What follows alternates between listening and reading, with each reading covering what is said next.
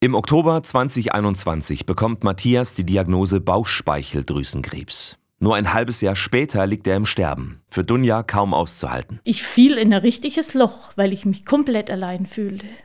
Das ist unheimlich schwer. Also ich bin oft im Hospiz in der Endphase im, im Auto gesessen, habe erst mal eine halbe Stunde geheult, bevor ich heimgefahren bin. Dunja muss funktionieren und für ihre Familie da sein. Aber Hoffnung, dass Matthias den Kampf gegen den Krebs gewinnt, hat sie nicht. Ihr ist klar? Ich werde ihn in den Tod begleiten müssen.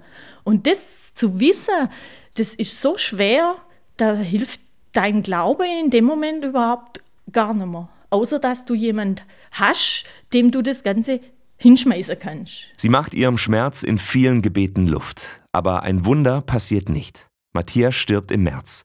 Kurz danach sind Karfreitag und Ostern, die Tage, an denen Christen an den Tod und die Auferstehung Jesu erinnern. Für Dunja bekommen diese Tage eine ganz persönliche Bedeutung. Ich habe es wesentlich intensiver wahrgenommen, wie Jesus auch für uns gelitten hat, weil ich das Leiden von meinem Mann wahrgenommen habe. Das hat mir schon auch deutlich gemacht, was Jesus eigentlich am Kreuz für uns geleistet hat. Ihr Glaube ist trotz allem fester geworden, sagt Dunja. Und durch Ostern hat sie Hoffnung, dass es ein Leben nach diesem Leben gibt und dass es Matthias jetzt im Himmel besser geht. Der Himmel ist für mich ein Ort, wo kein Leid, kein Geschrei, kein Klagen mehr sein wird und eben die Schmerzen auch genommen sind. Ich bin so dankbar, dass mir diesen Glaube hin. Also es tröstet enorm, weil sonst steht man wirklich, glaube ich, auch verzweifelt.